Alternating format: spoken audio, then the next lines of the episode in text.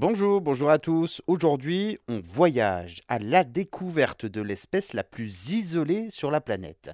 Alors pour cela, nous partons direction le Groenland à la découverte d'ours polaires. Les ours vivent sur euh, le sud-est du Groenland. Ils sont menacés par le réchauffement climatique, ça on le sait, on vous l'a déjà dit, comme tous les autres ours polaires d'ailleurs. Mais ceux-ci pourraient toutefois avoir de meilleures chances de survie puisque la fonte rapide de la banquise dans euh, représente une grave menace pour la survie des ours polaires qui s'en servent comme d'une plateforme pour chasser les phoques.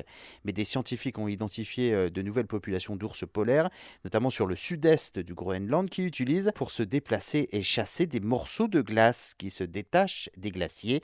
Avec cette technique, eh bien, quelques représentants de cette espèce pourraient survivre au cours du siècle à venir, sachant que la banquise euh, de l'Arctique devrait finir par complètement disparaître en été.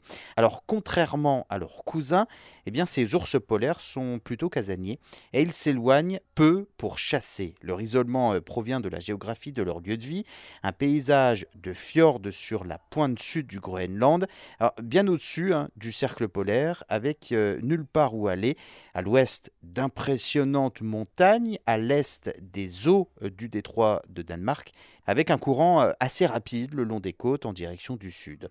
Lorsqu'ils se retrouvent entraînés par ce courant, ils sautent de la glace en marchant pour retourner vers leur fjord et certains ours ont dû parcourir plus de 150 km pour rentrer chez eux.